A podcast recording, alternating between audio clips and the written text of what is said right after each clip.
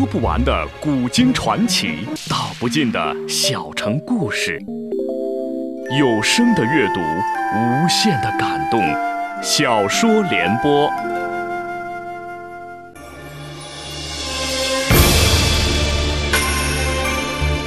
宋仁宗很会做皇帝，中国古代的三大发明出在他执政时期。那时的大宋群星荟萃，但他在彝族面前很少挺起过腰杆儿，让西北狼李元昊咬得大宋遍体鳞伤。请听由秦俊撰写的《大宋天子》系列小说《宋仁宗》，由时代播讲。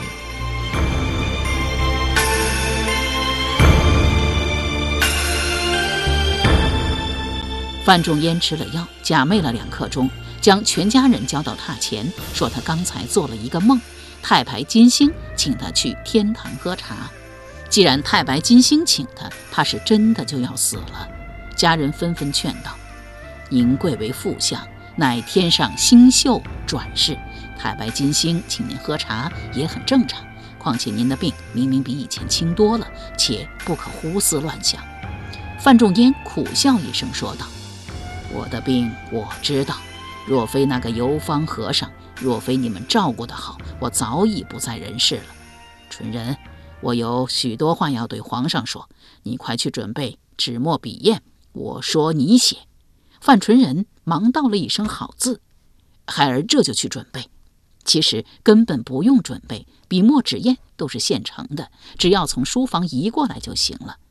范纯仁把毛笔蘸上墨汁，又在砚台边上高了一高，说道：“，您说吧。”范仲淹点了点头，一字一顿地说道：“仪表，臣闻声必尽忠，乃臣节之长守。”说完之后，他让纯仁扶他坐了起来。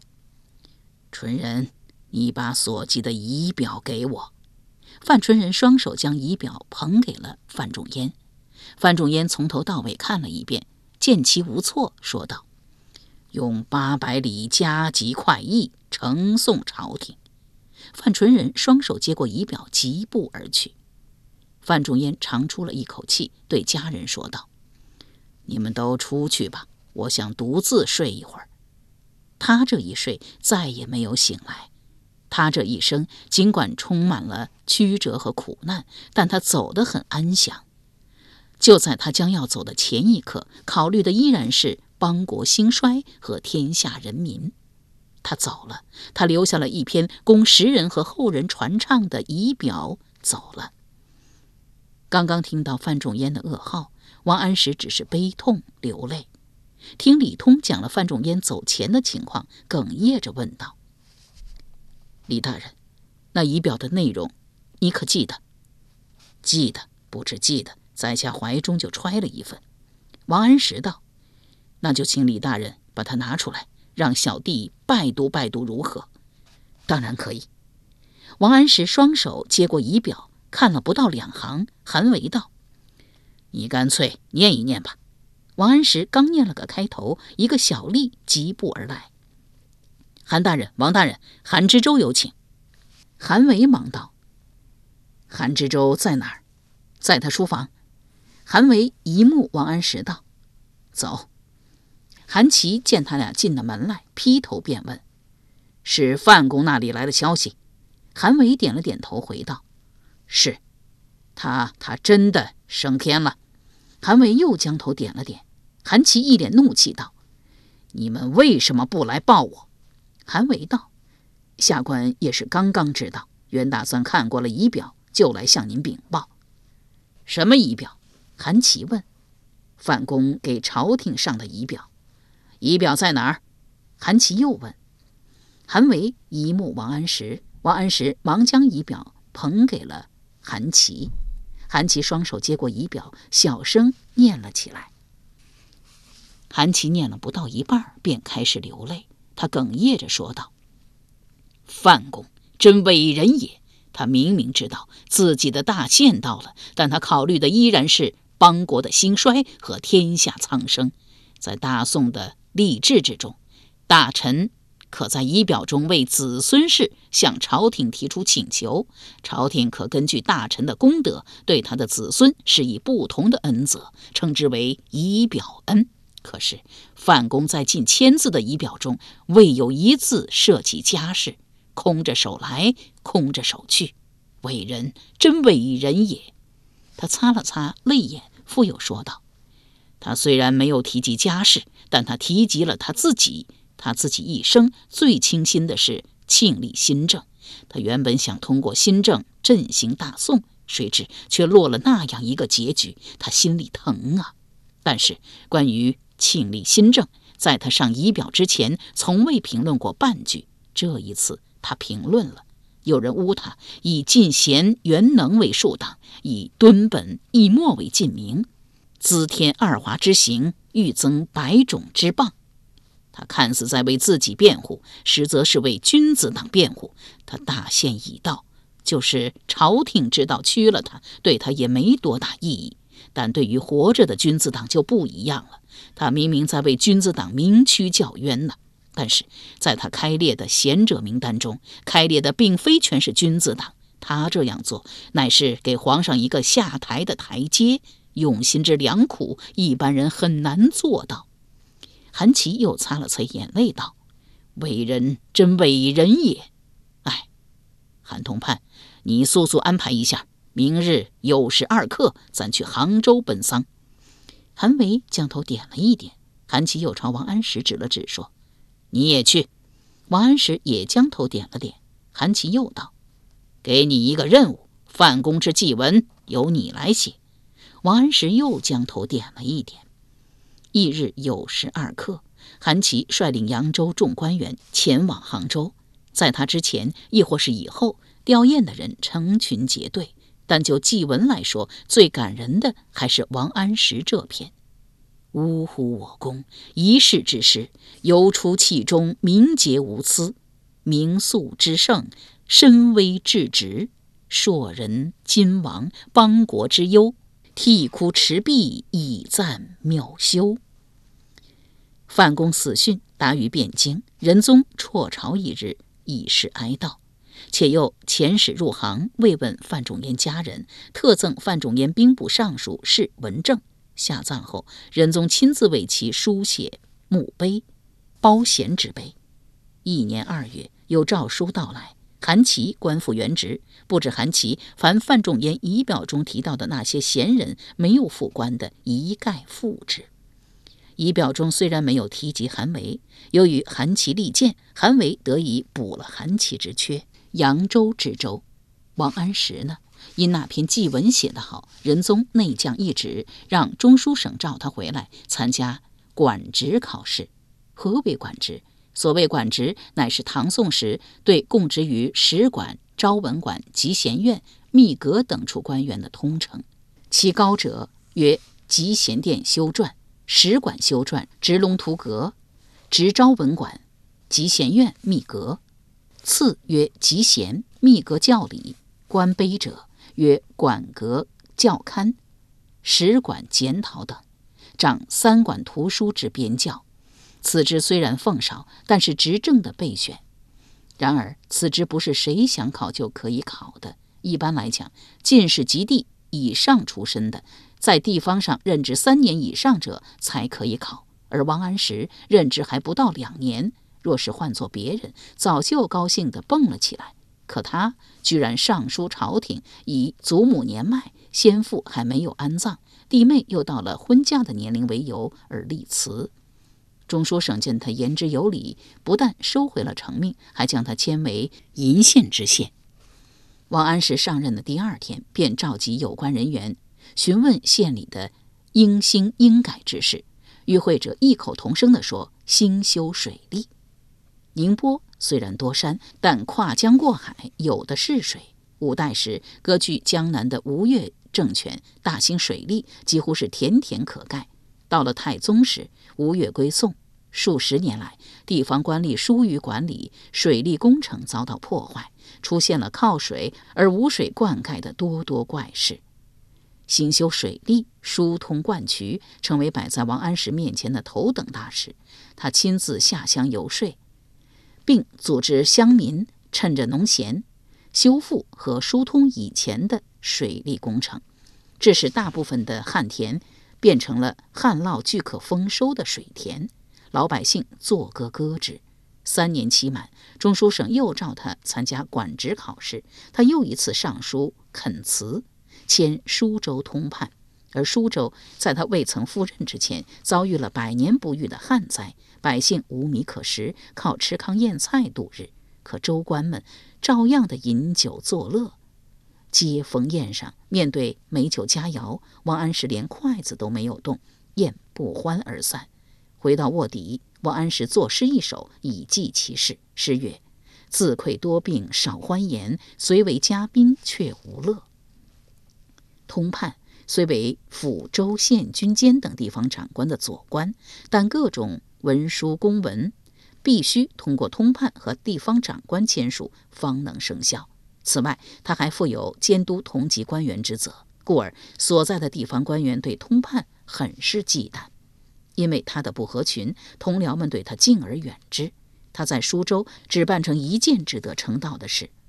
到了来年三月，王安石找到知州，建议他以低息借官粮于饥民和平民，约定秋收之后还本付息。知州很勉强地同意了。此举不但救了饥民，也使那些无粮种下田的平民有了粮种，还可以使官仓中的粮食实现亲臣相依。他在苏州干了不到两年，九十高龄的祖母病逝，他告假回家料理祖母的丧事。就在他料理祖母丧事期间，中书省奉仁宗之旨，又找他进京，不经考试，直接担任管职，而且还是集贤院教理。此官低于修撰，高于教勘，这是一种异乎寻常的事情。如果换做别人，睡梦中都会笑醒。可王安石仍一如从前，上书坚辞，而且连上两封，陈述困难，不愿做京官。仁宗正要批他一个可字，欧阳修找到仁宗谏之曰：“目下物欲横流，而王安石竟能如此的淡泊名利，实属罕见，请陛下加其官而褒之，以为人臣之楷模。”宋仁宗道了一声“可”字，王安石得以迁官群牧判官，这个官阶比集贤院教理略高，故而俸禄也增加了不少。就是不增，王安石也不能再拒了。何也？只有再一再二，不能再三再四。王安石立马从家乡赶到汴京，就任群牧判官。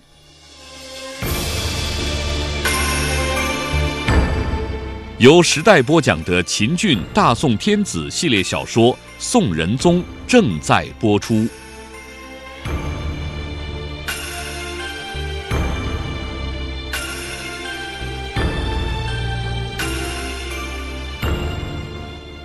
群牧司乃是一个管理马政的机构，出至于唐，照理不应该被人重视，但到了宋代，掌群牧司长官、群牧使的地位一提再提。出任此职的不是翰林学士，就是两省侍从官以上的官员。时任群牧使的不是别人，乃是垂名千史的包拯。群牧司判官的名额只有两个，除了王安石，还有一个司马光。司马光字君实，陕州夏县人，父亲司马池官做到天章阁待制。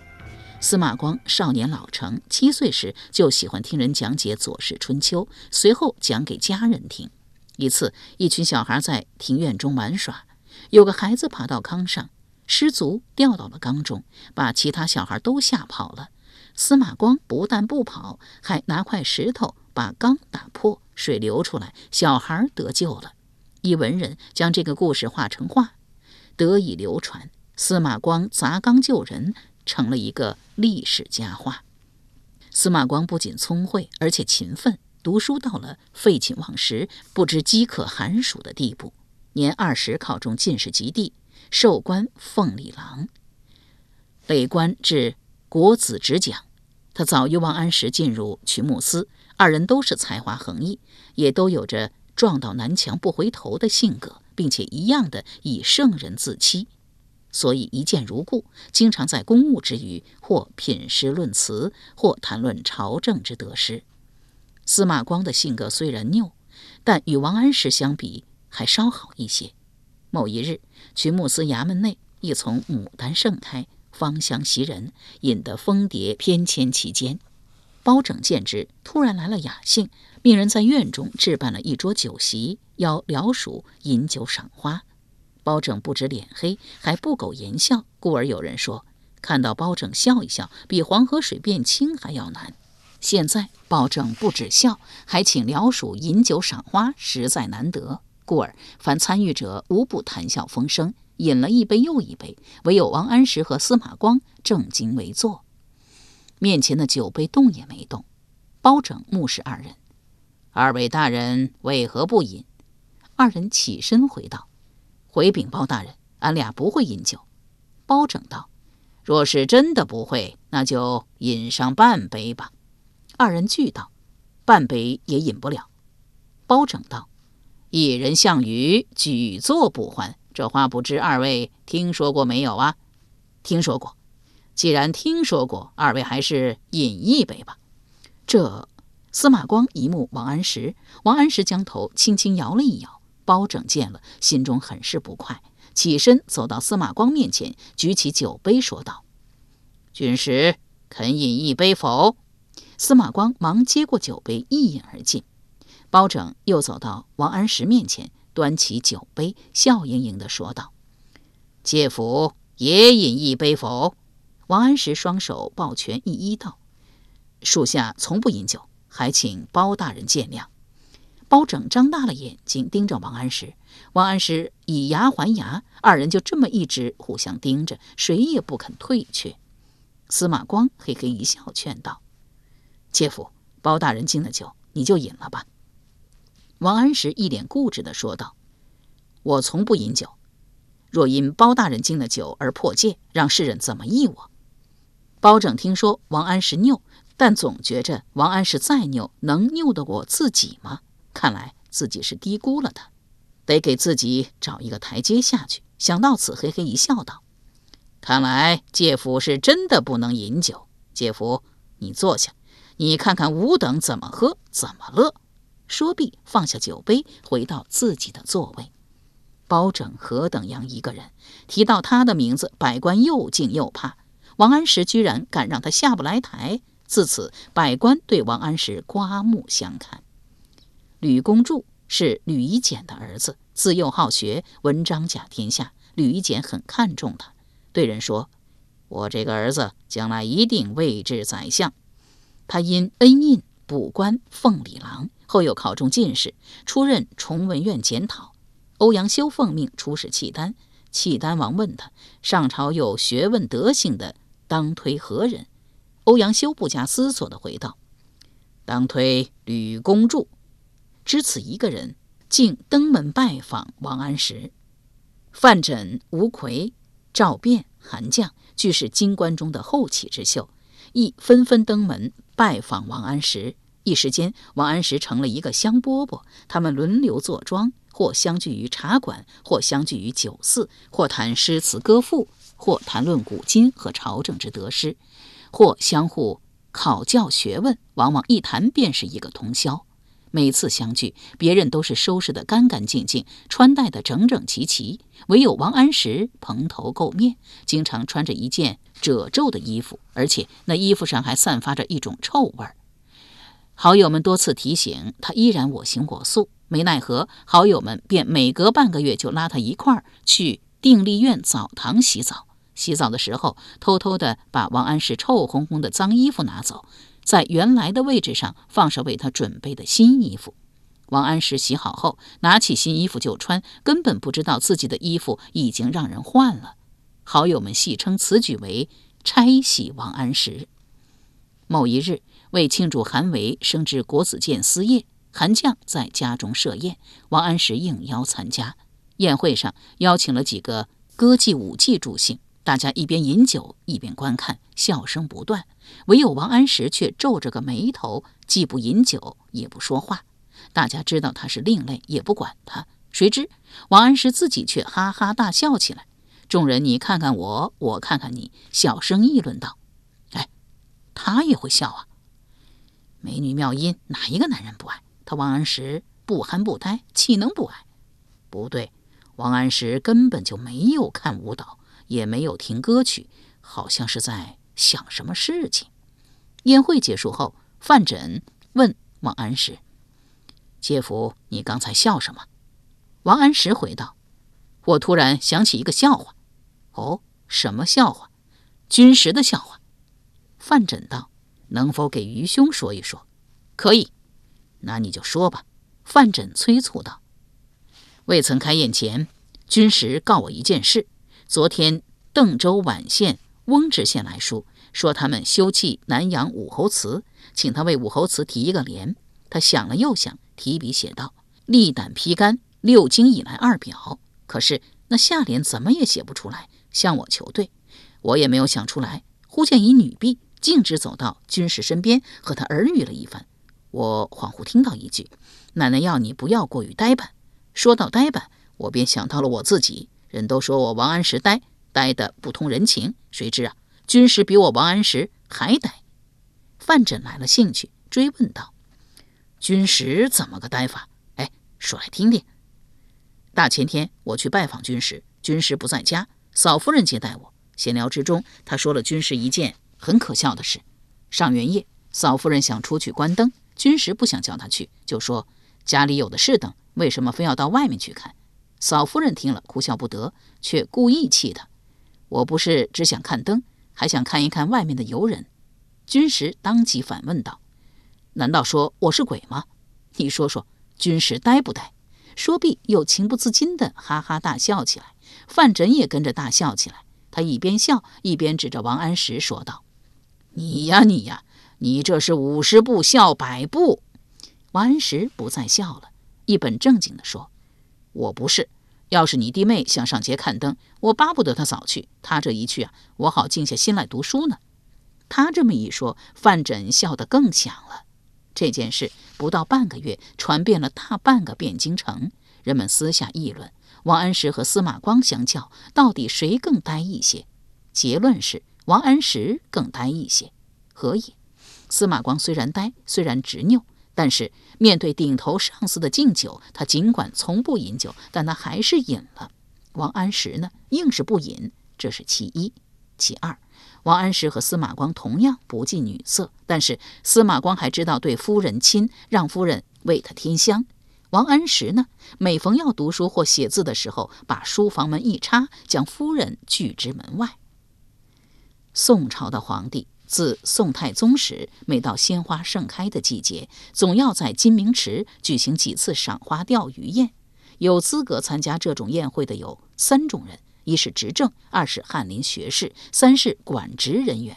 届时，众人沿着金明池一字儿散开。面前放着酒樽和用金碟盛着的鱼饵，与宴者只要把钓鱼做个幌子，把自己早就准备好的赞颂皇帝的诗词歌赋拿出来吟诵一番。仁宗听惯了这种赞扬，习以为常。但是如果有人不吟诵，而且是不止一次的不吟诵，就不正常了。这个不止一次的不吟诵的人就是王安石，他不但不吟诵。每当别人吟诵的时候，他低着头，一边沉思，一边嘴里嚼个不停。仁宗让内侍去查看，看一看他吃的什么东西。内侍环报说，王安石吃的是鱼饵。仁宗心中很不是味儿。某一次和王素闲聊，聊到了王安石，仁宗埋怨道：“你还有欧阳修、韩维、韩绛等等。”每每和朕谈起王安石，总是说他如何如何的有才，如何如何淡泊名利。王安石有才倒是真的，但说王安石如何如何淡泊名利，朕却不信。朕觉着这人很有心机，把你们都给骗了。陛下说王安石很有心机，可有什么证据？仁宗道：朕每一次举行赏花钓鱼宴。王安石从未发过一言，总是低着头，好像在沉思什么东西。朕遣人去查看，说他在吃鱼饵。如果因为缺少见识误食了一粒鱼饵，还情有可原；可那家伙竟然把一碟子鱼饵全吃了，可见别有用心。王素道：“他误食鱼饵，只能说明他思考问题专一，还能有什么用心？”仁宗回道：“他是想用这种办法吸引朕。”王素断然说道：“陛下怕是误解了王安石。据臣对王安石的了解，他不是这种人。他呀，除了上朝和读书写字之外，特别好琢磨事，就是吃饭也在琢磨。”仁宗问：“何以见得？”王素道：“啊，臣有两个现成的例子。”仁宗道：“请讲。”由时代播讲的秦俊《大宋天子》系列小说《宋仁宗》，今天就播送到这里，请明天继续收听。